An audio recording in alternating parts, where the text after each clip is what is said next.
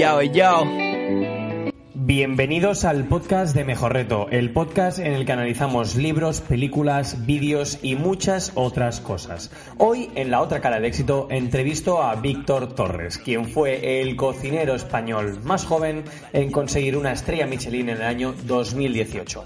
Víctor trabaja como chef en el restaurante Las Magnolias de Arbusias, provincia de Girona.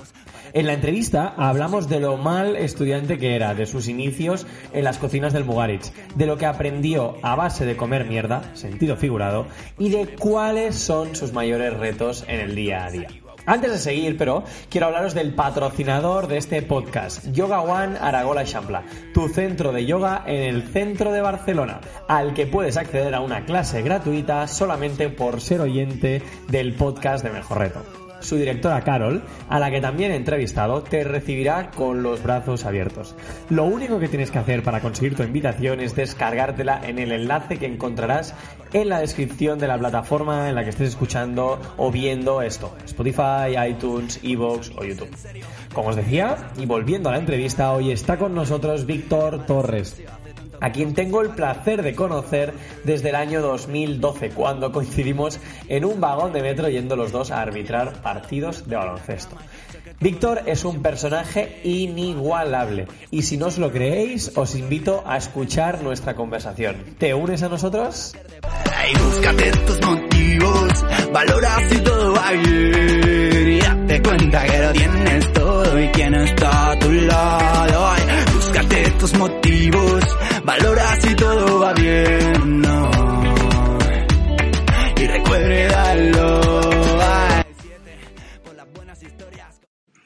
Buenos días, estamos en Girona hoy en la casa de Víctor Torres, eh, el chef más joven de España al conseguir una, una estrella Michelin. Hola Víctor, ¿qué tal? ¿Cómo estás? Muy bien, ¿y vos? Muy bien, muy bien, muy contento de que me hayas podido recibir aquí en tu casa. Eh, Víctor es gran amigo mío, coincidimos durante la época del- en la que los dos éramos árbitros y nada, después de 8 o 9 años seguimos aquí siendo... Sí, desde los 18, 19, más o menos. Sí, sí, de hecho nos conocimos en un, en un, en un vagón de metro. un vagón de metro. Bueno, Víctor, eh, cuéntanos un poco más sobre ti. ¿Quién, eres- quién es Víctor Torres mm, y cómo has llegado pues, a ser eh, chef y a ser el chef eh, más joven de España en conseguir una estrella Michelin? Hola, buenos días a todo el mundo. Eh, nosotros eh, empecé en el barrio de Horta, donde hice todos los amigos, me crié con mis abuelos. Gracias también, siempre digo los abuelos, no, no los míos, sino los vuestros también, hemos comido muy bien, ¿no? Ahora el problema que hay en la sociedad es que los abuelos no van a existir porque tendrán que trabajar hasta los 70 años y no van a poder ej- ejercer. Antes se podían, se jubilaban y el premio que era de la jubilación era un bebé, Ya. al menos los míos. ¿no? Y de esa manera, pues bueno, pues las abuelas cocinaban lo que cocinaban sus madres y, y siempre por al principio lo típico, ¿no? Yo al colegio no voy a ir a comer, yo quiero comer en casa del abuelo. Y nada, muy bien. Luego seguimos estudiando, y mejor dicho, íbamos al colegio, intentando pasar desapercibido y no y pasar de todo. Y hasta que la vida tenía tienes que pensar, ¿no? ¿Qué quieres hacer? Yo de pequeño, y mi madre te lo puede corroborar, que esto no está en la entrevista, pero esto es una anécdota. Yo siempre he sido muy vago para hacer las cosas. Y yo de pequeño siempre decía que mi sueño de grande era trabajar en la autopista poniendo conos. Digo, ¿por qué? Digo, porque la gente, yo los veía cuando estábamos, cuando estábamos parados y tú, lo, tú veías a esa gente sentada y poniendo conos. Y dije, "Bueno, yo quiero ser ese. Pero al fin y al cabo, para poner conos no vas a cobrar dinero. Y ahora, y luego pues íbamos creciendo y entrabas en una etapa donde mucha gente, no solo yo, imagino, que estás como perdido, que no sabes por dónde tirar. Y entonces pues tienes que ver, si no sabes tirar, ¿qué crees que es lo que te puede gustar, no? Y pues decidí, entonces empezamos a decidir que queríamos hacer cocina, también porque lo había mamado de casa, porque mis padres están separados, luego mi madre se juntó con un cocinero y entonces, bueno, dijimos, ¿por qué no, no? Pero bueno, y así tampoco era la motivación esa ahí, ostras, es el sueño de mi vida, no lo es, no lo era. Y luego, bueno, queríamos hacer cocina, quería acabarla eso, queríamos ya empezar, pero mis padres decían que no, porque, bueno, por el tema de eres, un cabra- eres una cabra loca, hoy quieres esto y mañana quieres lo otro, eh, acaba el bachiller como puedas, entonces, bueno. Y acabas el bachiller, hicimos la selectividad porque mi madre hazla por si acaso, no se sabe si la vas a utilizar, bla, bla, bla, bla, bla, y entramos en, en Hoffman. Entonces allí en Hoffman la pasión por el estudio siguió igual, iba a clase por cumplir, no me interesaba, suspendía y todo, hasta que mis padres tuvieron una charla conmigo diciendo que- no es una escuela barata y que, que aunque no me guste el estudio, hay que aprobar como sea. Después lo bueno de esa escuela es que hacías una semana teórica, una semana práctica. Entonces la práctica la hacías en el restaurante, que el restaurante tiene una estrella Michelin. Eh, ahora en el mundo hay dos, que la escuela tiene estrella Michelin, si no me equivoco, uno es Hoffman, desde hace bastantes años, y el otro es desde este año en Bordeos. Y quieras o no por hacer unas prácticas en un restaurante así, por primera vez, era espectacular. Allí se te abre la mente. Esa escuela, lo bueno que era es que era o comes o eres comido. Selección natural. Solo los más fuertes sobreviven, que al fin y al cabo también en la calle Hmm. es lo que pasa. Ah, dices que allí te trataron como un profesional, ¿no? Que algo en el mundo de la cocina, pues algo que en el mundo de la cocina puede significar cierta dureza. Eh, mm, hablas de broncas, ¿cómo lo gestionaste tú? Al principio un poco mal, porque yo siempre he sido muy rebelde y una persona que siempre ha dicho todo lo que piensa. Pero a la vez me sentía muy intimidado por esa gente, porque me encontraba en un sitio donde yo era virgen, donde no podía desa- des- desarrollarme como si estuviera en la calle o en la escuela, que es lo que estaba haciendo todo el mundo, y entonces pues claro, como todo algo nuevo, ¿no? Y entonces pues tienes que, que comer, callar, asentar con la cabeza y, y tirar cada día, ¿no? Y al cabo, si tú quieres tirar por esa línea es la única que te queda. O la otra opción era abandonar la escuela, que era mucho. Mucha gente abandonó. Empezamos 44 de nuestra promoción y no sé si acabamos, no, aproximadamente entre 19 y 22 alumnos acabamos. ¿Se te pasó por la cabeza la idea de abandonar en algún momento? Sí, sí. ¿Y qué es lo que te hizo no, no avanzar en- por ese camino? por vergüenza a mis padres del dinero que se estaban gastando para que hubiese tenido una niñatada y decir, oye, que, que lo dejo. Porque en el caso que si lo hubiese dejado, debería de haber alguna razón por la cual yo pudiera dedicarme a otra cosa. Pero mi cabeza estaba vacía y tampoco, yo, vale, lo dejo, ¿qué hago? No sé qué hacer. A partir de mejor seguir haciendo algo por no tener que decidir qué, cosa, qué otra cosa querías hacer. Sí, probablemente. Proba- probablemente sí. Porque ¿cuáles eran tus expectativas al entrar en el Instituto Hoffman? ¿Qué, qué te esperabas tú y luego qué te encontraste? Yo entré, sinceramente, ¿eh? ahora va, no tenía ninguna expectativa, pero nada. O sea, yo no sabía quién, ni- no sabía ni quién eran los chefs que había. O sea, no sabía ni quién era Andoni, ni quién era Zach, ni- ninguno. A mí me daba igual, yo quería cocinar como, como si uno es, es mecánico. Yo Hmm. quería ir a trabajar, ganarme dinero y salir de fiesta y punto se acababa. No lo veía como una manera de vivir, ¿no? Mm, volvemos a hablar de dureza y de, y de rectitud en la forma en cómo se enseña, cómo se aprende en el Instituto Hoffman. ¿Qué opinas tú al respecto en el, en el trabajo? ¿No hablas de la dureza en la escuela o afuera? No, del- luego para la aplicación en el mundo del trabajo. ¿Qué, te, qué aprendiste allí que te aportó luego? O sea, para mí lo mejor que pudieron hacer esos profesores era el prepararte para el después. De no como hacen en otros sitios. No, estos son ocho horitas, aquí no se grita la gente, se trata con delicadeza. No, porque no es la, no es la realidad. Tú tienes que preparar al alumno, a cualquiera, a por lo que va a venir después. Porque si no es lo, cuando se mete la hostia la gente, ¿no? de que no estás preparado. Ya no tanto por el conocimiento, sino por la dureza del, del mundo real. Eh, cuando tú estudias y tal, tú no eres consciente de nada, todo, todo te lo pagas, no hay ningún problema, eh, no ves los números rojos. Eh, no- ya tiemblas cuando te va a venir Iberdrola, que te mete en cada palo, por ejemplo, gas natural, es verdad. Y al fin y al cabo es un tema de preparar a las personas al- a desarrollarse fuera, cuando sea necesario, ¿no? Muy bien. Dando un salto al, al mundo del deporte para luego volver a, a la cocina de nuevo, eh, tú fuiste jugador de baloncesto durante muchos años, fuiste árbitro también durante siete años de tu vida. ¿Qué aprendiste en estas dos etapas que luego te ha servido tanto en la cocina como en la vida? A mí yo siempre lo he dicho, la parte del, árbitro- del baloncesto en general, para, para mí me ha ayudado mucho. Me acuerdo que cuando tenía, no sé, tenía 14, no, cuando tenía 15 años mi padre me cogió y dice, a ver, tienes que hacer algo, en la calle no vas a estar. Y Estabas en la calle tú antes. En la calle, bueno, los colegas, jugando porros. Así. Y ya, ya a los 13 12 años mi madre ya me pusieron en una academia de inglés, solo para tenerme controlado dos tardes a la semana, que igualmente no, ha- no he aprendido nada de inglés en esa escuela, porque no quería aprender. Y mi padre me dijo, ¿tienes o entrenador de baloncesto o árbitro? Dice, ¿qué prefieres? Y le dije, ¿quién cobra más? Dice el árbitro, dijo el arbitraje. La verdad es que fue muy buena decisión.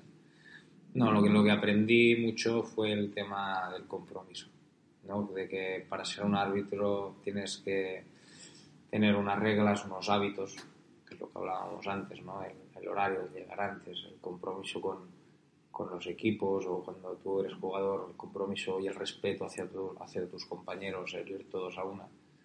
El equipo arbitral, tema de, de evolucionar, que tanto cuando se hacen las, las charlas o los exámenes siempre hay un porqué, ¿no? Nada es porque sí, sino es para siempre ir mejorando. El tema este me gustó mucho, eh, también sobre todo el tema de la puntualidad. Yo odio a la gente que es impuntual. Todos, casi todos mis amigos de mi- del grupo, todos son nada, 15 minutos tarde, 10 minutos tarde.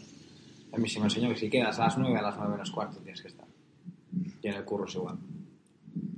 Muy interesante, muy interesante. Em, ¿Cómo es un chef en, en la vida real y en la cocina? Em, ¿Qué es lo más difícil? ¿Qué es aquello que, que no se puede ver? Cuéntanos un poco.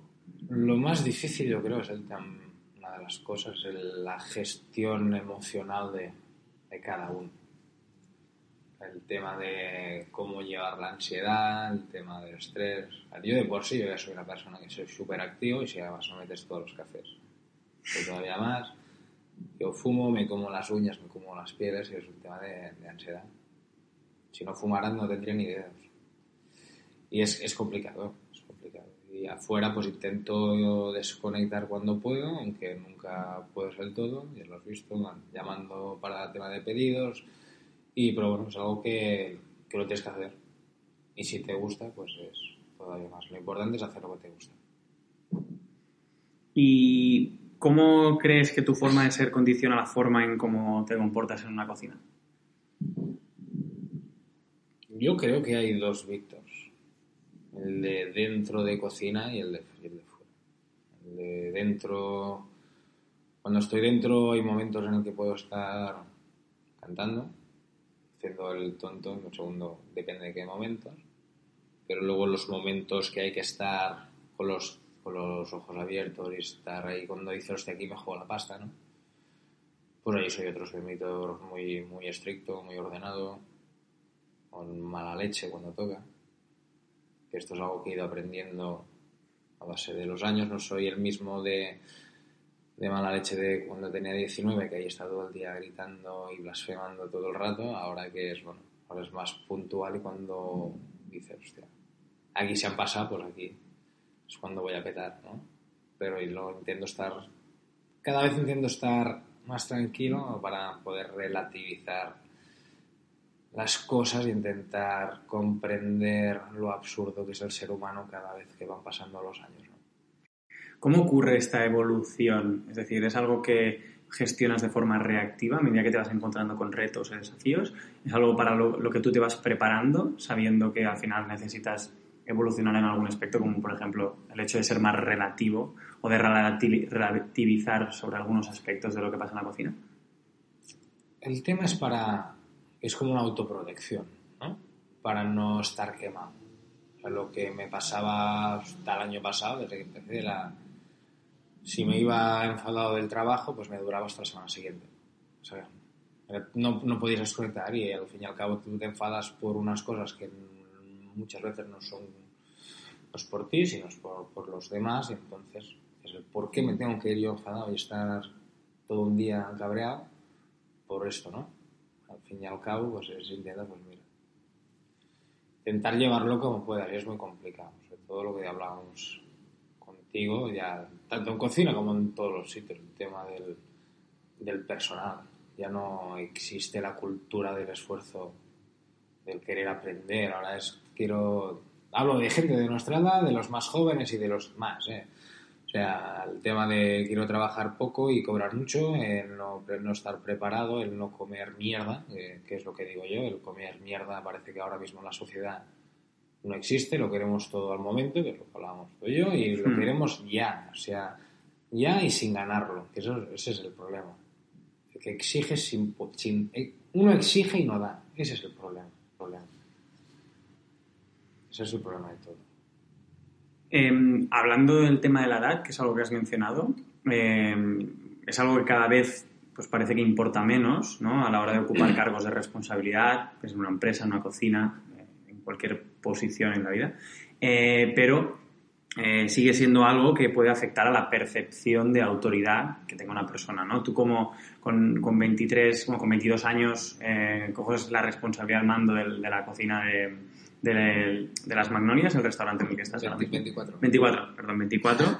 Eh, ¿Cómo mm, lo has gestionado tú? ¿Cómo has gestionado tú la tu juventud en la posición de chef? Eh, ¿Qué ha sido lo que más te ha costado en este aspecto? Mm, A ver, la suerte que tuve yo cuando cogí las riendas es que el equipo me lo hice yo. Entonces yo ya conocía todo, todo- todos los cocineros que entraron el año pasado, yo ya los conocía. Que por este aspecto no, no tengo que reprochar nada. Luego cuando, por ejemplo, cuando vamos de caterings y tal, que sí que vienen cocineros o camareros que no conozco de nada, ¿se me respeta? Sí, pero uno se tiene que hacerse respetar a sí mismo. Si, si tú no das un golpe de autoridad, no te va. O yo, por, por muy, muy joven que sea, no se me caen los anillos. Que si yo estoy donde estoy es por alguna razón. Que yo me he ganado. Y aparte, que has- a lo mejor también lo digo yo, es estar en el momento exacto. Has estado allí, te lo has ganado, pues, mira, pues tienes que aprovechar la oportunidad, ¿no? ¿Qué le dirías a una persona joven que se excusa en la edad para no estar, por ejemplo, consiguiendo resultados o progresos? Pues que, su, pues que su papá le meta una hostia y que lo despierte. Es que es la verdad. O sea, el problema también que hay es la burbujita de los niños, que el, niño ahora mismo dura hasta los 30 y los 40 años de los padres. A mí en la vida, en la vida se me ocurriría esto. Sin pensar en excusar. Te metían jarabe de palombena y a tomar por culo. Pues es verdad. O sea, no, no. El tema es que no hay claro. La gente no tiene claro qué quiere hacer y la gente está perdida. Y esto empieza desde el principio. Desde que son pequeños ya se les protege. Se les se caen y pobrecito, ¿no? Que se levante. Y así en todo. O sea, la gente tiene que espabilar y tiene que reaccionar. Digo, porque si no, ya no tanto por él, sino en conjunto, como país, como todo, nos vamos a la garete. La sociedad está podrida. Y es, y es lo que nos enseñan ¿eh? y lo que se nos está involucrando. Ya no es lo que hablábamos por lo de antes, esfuerzo ya no hay. Si ya no hay esfuerzo, ¿cómo, qué vas a- ¿tú qué vas a decir, no? Si eres tan joven. No, es que, es que en la empresa, es que solo hago fotocopias, es que solo, solo pico cebolla, es que no sé qué. ¿Por qué? ¿Por qué razón? Todo hay un porqué. Si solo hay fotocopias es porque te toca, estás en el momento que te toca hacer fotocopias.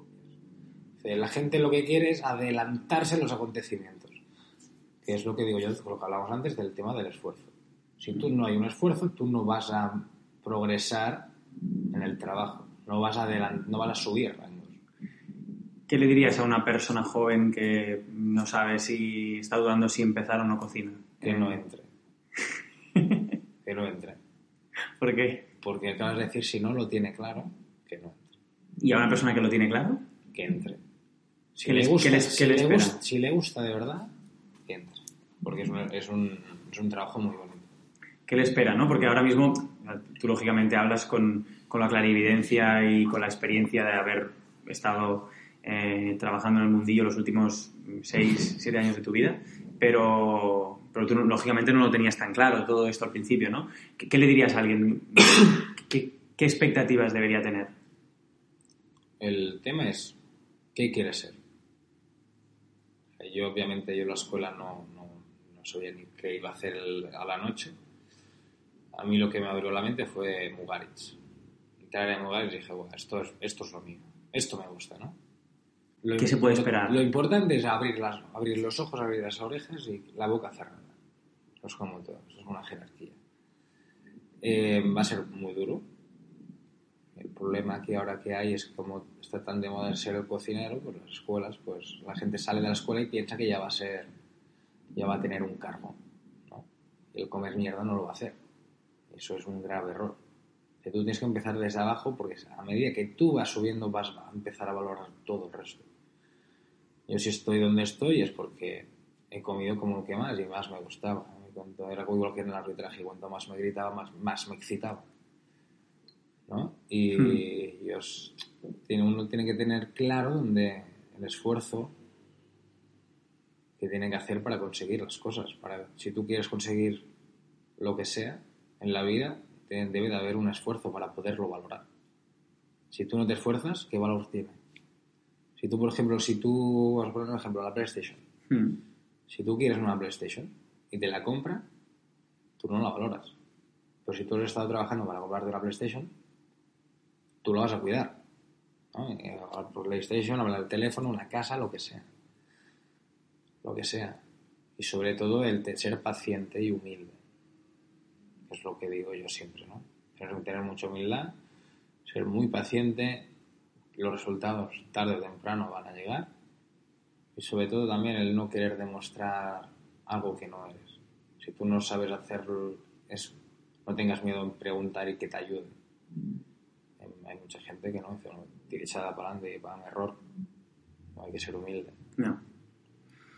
Muy interesante. Hablando de, de aprendizajes, ¿no? En el, en el Mugaritz, eh, en, en Donosti, eh, donde estuviste trabajando en el, en el pasado, reconoces haber aprendido algo más que cocina.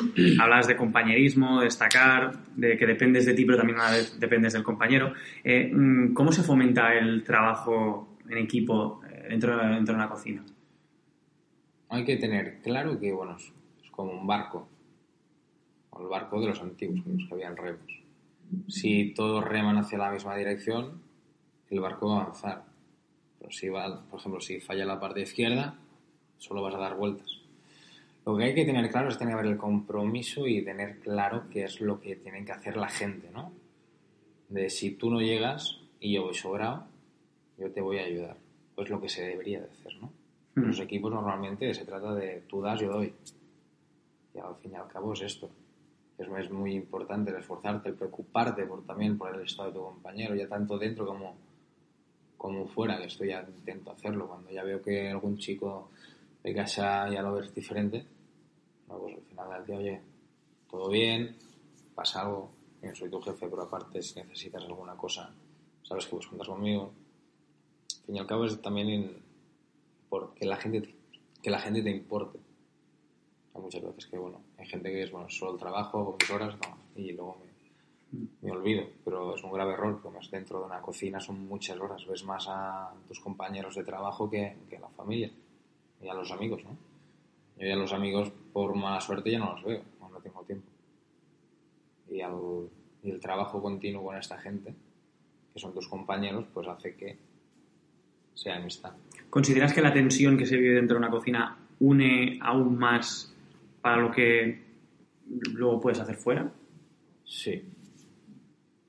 ¿Qué, se hace fuera de una cocina? ¿Qué hace un equipo de...? no- Nosotros normalmente lo que hacemos es comer y emborrachar. pero porque pero porque nos gusta el comer, ¿no? Muchas veces vamos a casa de mi segundo que tiene una barbacoa, pues te compramos un chuletón, compramos bogavantes, botellas de vino y pues pasamos allí la tarde. Pero no, pues siempre intentamos hacer cosas para divertirnos, ya sea comer o beber o ir a la playa, ir a esquiar, intentar hacer grupo. Si la gente está contenta fuera, estará contenta dentro. Y al final el resultado final se nota, creo yo. Sobre el Mugaritz también comentabas eh, la obsesión que había por la limpieza. Eh, ¿Qué opinas sobre el hecho de obsesionarse sobre algo en, en la vida. Eh, ¿Cómo lo has experimentado y cómo te ha ayudado a ti o te ha afectado? No es bueno obsesionarse por las cosas. Yo creo que lo pasas mal, ¿no? Yo no soy muy fan de obsesionarme, yo si pasa bien, si no, no. Yo solo me he obsesionado por una cosa y es por mi novio. ¿Verdad? De lo, está escondida en la habitación ahora. No, no, yo me, obses- me obsesioné con ella en el momento que yo lo dije con mi ex, me obsesioné a tope. Y veía que no había resultados, pero yo pam, picando piedra hasta que conseguimos. Pero hostia, se pasó mal, ¿eh? Bueno, obsesión o persistencia, ¿no? Llámalo, llámalo como quieras, pero al fin y al cabo, yo creo que no es bueno obsesionarse por las cosas. Porque si tú te obsesionas en algo, quiere decir que tú te focalizas más en eso y no ves el resto. Es como los caballos cuando les ponen el tema este para que no vean todo lo otro, Ujú. sino solo se centran Sí. en eso. Yo creo que no es bueno. Hay que tener una visión más amplia de las cosas y no centrarse solo en una, creo yo. Muy buen ejemplo. Has hablado de, de que no tienes tiempo para, para ver a, a tus amigos, porque al final, por la vida que has escogido llevar. Eh, ¿Cuál es el sacrificio más grande que has tenido que hacer para convertirte en cocinero? Este. Este. El- no el perder, pero el no ver a, a mis amigos. Esto es lo que, lo que más duele. ¿Cómo lo gestionas? ¿Cómo lo compensas o de qué manera intentas... No compenso, dejo fluir. Si al fin y al cabo no puedo luchar por una cosa que no... Entonces el tiempo libre pues intento ser pues, selectivo, ¿no? Tampoco tengo muchos amigos y tampoco puedo ver a todos. Luego también, bueno, cuando cada vez que te haces mayor los amigos caen. ¿no? Cuando tú te vas hay gente que no está al lado, pero con los que siempre han estado sí que intento verlos. No los veo, por ejemplo, yo mi mejor amigo, hacía, hacía más de un año no lo veía. Anil, ¿Mm? En el baño. Y ahora pues nos vimos y... Pero bueno, pero me gusta porque es como que el tiempo no pasa con esta gente, ¿no? Con los amigos de verdad. Entonces, cuando luego bajas a Barna, ¿qué haces? ¿Ves a los amigos o ves a tu madre? Pues, tiras a casa. ¿no? Ya. Es complicado. Porque luego al final entiendo que esto te, te compensa, ¿no? Me compensa porque hago lo que me gusta. Si no me gustase mi trabajo, no compensaría para nada. Ya lo hubiese dejado. Porque tú al final, mm, ahora mismo, ¿cómo, cómo compaginas tu vida eh, laboral con tu vida personal? Sabemos que un chef eh, es una persona que llega a casa a las 12, 1, 2 de la mañana. Eh, ¿Qué es lo más complicado de gestionar? el poder al llegar a la cama tranquilo para poder dormir. Yo creo que es lo que más me cuesta. El acabar y meterme en la cama y dormir ah, es imposible. ¿De qué depende eso? Eso es la adrenalina trabajo. Hay que estar demasiado activo para poder dormir. Y aunque estés todo el día, aunque me haga 18 horas, yo te digo que me meto en la cama y no me duermo. Necesito mínimo una o dos horas estar en la cama viendo Netflix o jugando a la Play para desconectar. Si no, no, no me duermo. Luego tengo broncas con la con Neus porque le molesta la luz. Entonces, es lo que hay. Pero ya se duerme rápido. ¿Cuán- ¿Cuántas horas a la semana puede trabajar un chef? Las que sean, no hay un número, las que sean necesarias. Muchas. 60 horas. 70, no sé más. Aprox. ¿Qué rutinas, hábitos dirías que tú tienes eh, en tu vida en general? Trabajar. Que te ayuden también pues, a lo que haces. que me ayuden a esto. A desconectar. A, a desconectar, a trabajar, a ser, a ser quien eres, a ser mejor. Ser un culo inquieto. El no parar, el cuestionarse todo en la vida, ¿no? El por qué, por qué la sociedad nos encamina por este lado y no por el, y no por el otro, por ejemplo, ¿no? Porque no hay nada imposible, el buscar, el no parar. Yo creo que es lo más importante, el romper las, las normas, el cuestionárselo todo, el bien y el mal. Hmm. Al fin y al cabo, qué es legal y qué no es legal. Porque esto es legal y no. Totalmente Porque de este, acuerdo. porque este está, está en prisión y no. ¿Es verdad? No, no, totalmente de acuerdo. Nos Sí, engañan. sí. La, gente- la sociedad nos lleva por donde quieren y nosotros nos dejamos. Es así. Personalmente, mm, ¿hay algo que te gustaría mejorar? ¿Algún hábito? ¿Alguna rutina? A un cigarro menos no me importaría. Y ya está. y ya está. Yo creo que del otro estoy muy contento con lo mío. Hacer un poco más de deporte, pero es que llega hasta está tan hecho caldo que, "Buah, es que me voy a ir a, a caminar. Dice, pocas ganas tienes. Porque, mm, ¿cómo te ejer... Al final, en la cocina estás todo el rato de arriba para abajo, No paras. no paras. Me hago 10 kilómetros al día mínimo. Si es día de que hay catering, mi récord son 26 kilómetros en una jornada caminando. Bueno, para eso no hace falta hacer deporte. ¿no? Por eso, lo digo. O sea, no, no es solo estar de pie, sino es el moverte. Eh, ¿Cuál dirías que ha sido la experiencia que, que más te ha marcado dentro de una cocina? Lo que más me ha marcado Sí. el primer día en Bugarich. ¿Qué pasó? Cuéntanos. Fue ver la cocina y alucinar. Digo, es como si estuvieras en Ferrari. Es como... es esa- fue entrar y ver esa cocina toda blanca. Todos los que éramos.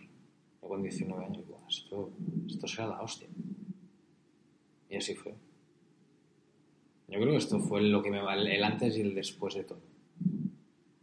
Entrar allí. Si no hubiese entrado, si hubiese escogido otro sitio, probablemente no estaría donde estoy. Que para un cocinero entiendo que es como caer en un Camp Nou, para un futbolista, Sí, sí. Sí, sí. un Bernabéu. No, Bernabéu. Camp Nou. Camp Nou. Camp Nou. Muy bien, has hablado mucho, has comentado varias veces sobre el estrés, ¿no? El estrés al final es un, es un cocinero más, ¿no? Eh, ¿Cómo se convive con él? ¿Y cuál es la situación más compleja o más complicada relacionada con el estrés que has tenido que, que gestionar? Ya sea como chef o ya sea como, como ayudante, como stagiaire. Sí, es continuo. Si a mí me dijeron, me dijeron, ¿tienes ansiedad? Y yo, qué sé. Y tú te pasa esto, y digo, sí, pero es que me pasa, todo lo- no, me pasa siempre. Y yo veía, para mí es como si fuera algo normal. Lo normal, es que es- para mí es normal estar en este estado. Incluso te, sabría, te podría decir que esto me gusta. ¿Sí? Sí, yo creo que sí. Porque de, de esta manera estás más, Alerta. estás más en alerta. Cuando hay día tranquilo es cuando la cagas. La gente tiene que estar en, al- en alerta siempre. Es como si cuando tú le dices a una persona "Lo- tres días seguidos lo has hecho bien, la cuarta te la va a cagar. Entonces la segunda que lo haga bien le dices que está mal y si la tercera estará bien. ¿Qué, qué opinas? Antes hemos estado hablando de esto, ¿no? ¿Qué opinas de, de la crítica y, de, y del elogio en el mundo de la cocina y en la vida en general? ¿Cómo afecta eso luego también? El problema es que a la gente le gusta mucho que le digan lo guapo que eres y no lo malo que eres. O sea, la crítica no gusta. A mí sí, porque te hace mejorar. Pero normalmente al ser humano no le gusta que le digan las cosas mal. Hmm. Y para mí es un error. Porque si siempre te dicen lo bueno y no lo malo, siempre te vas a estancar. Llegará, llego- llegará a un punto que esta persona nunca va a mejorar. Obviamente cuando te cae alguna crítica, yo por suerte no he tenido, de momento así de críticos gastronómicos te hablo, ¿eh? de gente al fin y al cabo qué es bueno, qué es malo, todo es relativo. Hmm. Para mí una cosa es bueno, para ti no lo es. Entonces al fin y al cabo esto, Efectivamente. No, esto no interesa. Pero todavía no me he encontrado, obviamente, el día que llegue y llegarán, obviamente no me va a gustar. Pero al fin, pero después tienes que entender el por qué. ¿Cómo se trabaja eso dentro de una cocina? Es decir, que el equipo acepte que, que va, que van a haber críticas, al igual que van a haber, alo- a, a haber elogios. Eh, ¿Cómo se gestiona para que el equipo sea capaz de... Al fin y al cabo tienes que hacer lo que tú crees. ¿No? No... El problema también muchas veces es que hay mucha gente que por tener malas críticas cambia su manera de, pe- de pensar o de hacer. Al fin y al cabo tú eres como eres y tú eres de otra manera y cada uno es diferente. Y si tú haces esta cocina es porque tú eres así. Pues puede gustar más o puede gustar menos. Pero tu esencia no puede perder. ¿no? Y no, no puedes perder nunca. Em, dentro del mundo de la cocina o detrás de un plato hay técnica, hay esfuerzo, hay disciplina, hay trabajo, pero también hay creatividad. Eh, ¿cómo, cómo se trabaja esta creatividad? ¿Cómo trabajas tú, Víctor, la, la creatividad? Mm, ¿Qué te, por- qué te inspira? leer mucho, libros, mirar documentales, ponencias, comer fuera, comer mucho, sitios donde crees que puedes aprender o sacar ideas y luego mucha prueba error. Cagar, no voy a hacer pruebas y cagarla muchas veces. que normalmente los platos finales son, son errores. De, tú tienes pensado hacer una cosa y al final te dices, hostia, he cagado con esto, esto está más bueno que lo que había pensado. Eso me gusta mucho eso. Entonces te cambia todo lo que tú decir, hostia. ¿Hay alguien o algo que te haya inspirado en concreto especialmente? ¿Para ser cocinero? O... En, sí, en el mundo de la cocina. Hay varias gente, hay mucha gente. O sea, desde Mugarich ya habían personas como Llorens, Juan, Miguel, Michel Bras, Magnus, Mike, muchos. Bueno, es que de- puedes sacar mucho de cada persona, de todas las personas. Todo lo bueno y todo lo malo. Siempre se aprende. Lo bonito de este oficio es que no paras. a- Si tú no quieres, no, no paras a aprender. Siempre hay cosas para aprender y cosas nuevas y de todo. ¿Cuándo te das cuenta de que pues, bueno, tienes que tirar de libros, de documentales, de ponencias, o simplemente pasa? Cuando tuve el cargo de jefe de puesto de chef en Los Magnolias. Yo creo. No, un poco antes del año anterior ya. Libros siempre había tenido, pero más Sí. para coleccionar, ¿sabes? ¿Qué, se- qué sentiste? Dijiste, para llegar a esto necesito algo más que no me da la- el estar en una cocina solamente. A ver, bueno, al fin y al cabo también, al ser tan joven, el recorrido no es el mismo que una persona más de 30 años. ¿no? Yo he estado en muy buenos sitios, pero el recorrido ha sido corto. ¿Que ¿Me siento preparado? Sí. Pero cuando tú puedes tener un mejor creatividad, es porque tú has podido ver más mundo y más tiempo, ¿no? Y has podido ver más comida y todo, todo lo que conlleva. Pues yo necesito pues gastarme dinero en libros y mirar, leer, pero siempre libros de que yo creo que me puede, que van acorde con conmigo. No, no voy a comprar libros de, una, de un cocinero que, que me guste, pero que yo sepa que no, no voy a sacar provecho. Hablando un poco, mirando un poco a futuro, eh, el año pasado revalidaste la estrella Michelin de tu restaurante actual, Las, Las Magnolias. Eh, ¿Qué supone el reto de, de revalidar o de tener que revalidar una, una estrella Michelin? El primer año fue duro. Porque eras nuevo, el que dirán, pero pa'lante, no queda otra. Luego es todo el año muy tranquilo hasta el día de la gala. Ayer, hostia. Y ese día estaba cagado desde el primer momento. Ya me levanté con miedo. Y la gala no se hizo. Creo que era a las 8 de la tarde. No, a las 9. Sí, era a las 9 de aquí. Se hacía en Lisboa. Es, buah, ese momento yo estaba aquí. No estaba por ahí. Yo estaba solo aquí con el portátil. Solo escuchando y que no salía, no salía, no salía, no sabía nada. Hasta que me enteré y digo, "Bah, es un peso, es un peso muy grande que te quitas encima. ¿En qué momento se revalida esta estrella? ¿no? Porque al final, en la gala o cuando sacan la lista, está tu nombre, está el nombre del restaurante, pero ¿dónde se fragua esa revalidación o ese- esa consecución de la estrella? Cuando viene el inspector. Cuando viene el inspector, al final es el que decide, ¿no? Si, Sí, sí. si da data y no, pero más a nivel eh, cocina, a nivel equipo, eh, ¿cuál, es, ¿cuál crees que es la clave? La, la, la continuidad.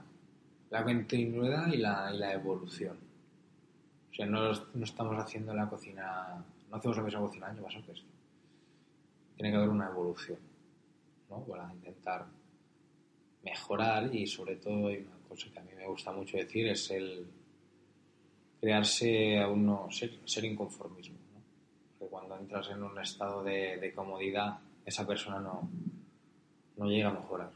Y uno mismo tiene que ser el, el mismo. Él mismo se tiene que crear esa incomodidad para poder mejorar. ¿no?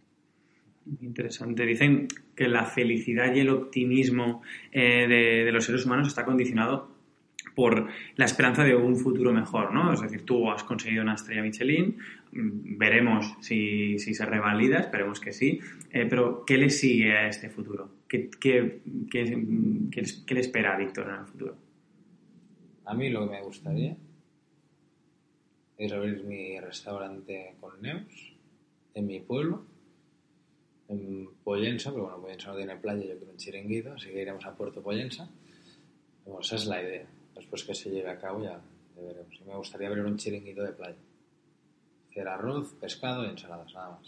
Tener una pizarra, que ahí ponga el pescado que tengo ese día y cocinar sobre la marcha. Los dos solos. Descalzo en la, en la, en la- en la arena. Eso es lo que me gustaría a mí. en un ¿Cuán- futuro. ¿Cuántas veces te lo has imaginado esto? ¿Esto? Pues la hostia, ¿eh? Siempre se lo digo. Y al menos, pues mira, estás los dos solos, no hay personal, estás tranquilo. Y a la noche cócteles. A tope, porque con alcohol no hay merma. Ahí es cuando haces el dinero. No, a mí me gustaría eso, la verdad. Sería, sería muy chulo. Es otro, otro rollo, ¿no? Vamos, vamos cerrando. Eh, claro, con 25 años, ¿no? Consigues tu primera estrella.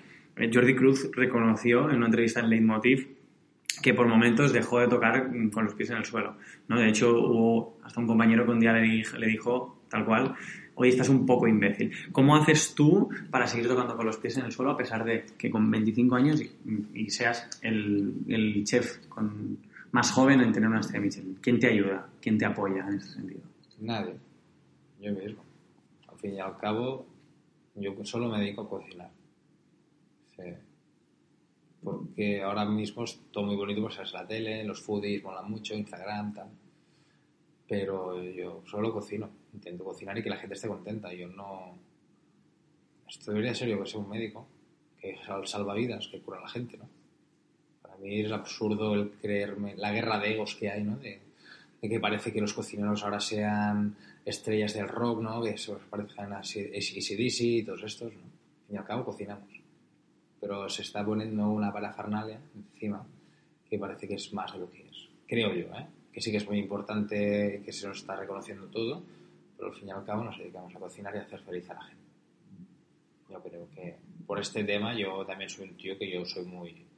que yo voy a mi bola, me importa, no importa nada lo que conlleva y siempre igual. Muy interesante. Eh, ya para cerrar, ¿qué retos tiene Víctor de cara a este año 2000 2020? Comprar, comprarme el FIFA 2020, que sería uno. No. Pues no, no lo sé. Seguir, bueno, como siempre, seguir, seguir mejorando, evolucionando. Intentar ser feliz, estar bien de salud y, y seguir como me parece. Poca cosa más. Muy bien, muy bien. Eh, bueno, como sabes, y como te hemos comentado antes a los invitados de este podcast, que se llama eh, Mejor Reto, eh, les invito a que participen en un reto y que me propongan un reto a mí, ¿no? Has comentado el tema del tabaco. A mí me gustaría retarte a que durante pues, una semana, tú escoges cuándo, eh, estés, si, si fumas, como hemos comentado, ¿no? Paquete, alrededor de un paquete al día, Paquete. pues que le, que le reduzcas cinco, Vale. cinco cigarros al día, ¿no? Un, primer, un pequeño primer paso, Vale. ¿no? Que, que creo que puede ser fácil de, conseguir. No te quitártelo de golpe no, No será la solución, al final no va en línea con, con el método que yo propongo tampoco, pero, pero bueno, te propongo este, Vale. este reto y nada, mm, lánzame tú el reto que, que consideres. Yo antes te había hecho una tortilla Sí, y yo pero me he ido pensando y un día que tú quieras, para quien quieras, vas a hacer un menú. Un primer plato, un segundo y un postre. Yo te voy a dar las recetas muy bien. para que lo tengas más fácil, todo explicado y tú lo tendrás que hacer. Y quiero vídeos del paso a paso. De cómo, de cómo se prepara. y de fotos del resultado final y luego un vídeo de la gente que lo ha comido si está bueno o no. Bien, ¿no? Firmo. ¡Yes!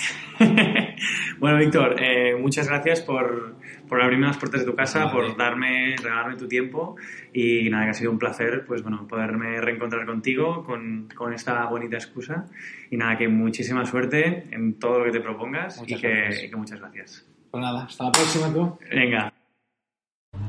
Gracias a todos por haber llegado hasta aquí. Espero que el episodio te haya gustado tanto como a mí grabarlo y prepararlo para ti. Víctor es un verdadero crack. Si te ha gustado, compártelo con tus familiares, amigos, conocidos, grupos de WhatsApp, con quien sea. Y si crees que ha sido la hostia, puedes acercarte a Apple Podcast y dejarme una reseña con tu valoración. De esta forma me ayudas a que el podcast pueda llegar a más y más gente. Recuerda que el episodio está en Spotify, en Apple Podcast, en Evox y en YouTube. La verdad es que estoy muy contento de haber podido entrevistar a Víctor y estoy feliz de poder compartirlo con todos vosotros. A Víctor le deseo el mayor de los esfuerzos y a vosotros, gracias por estar aquí. Y nos escuchamos muy pronto.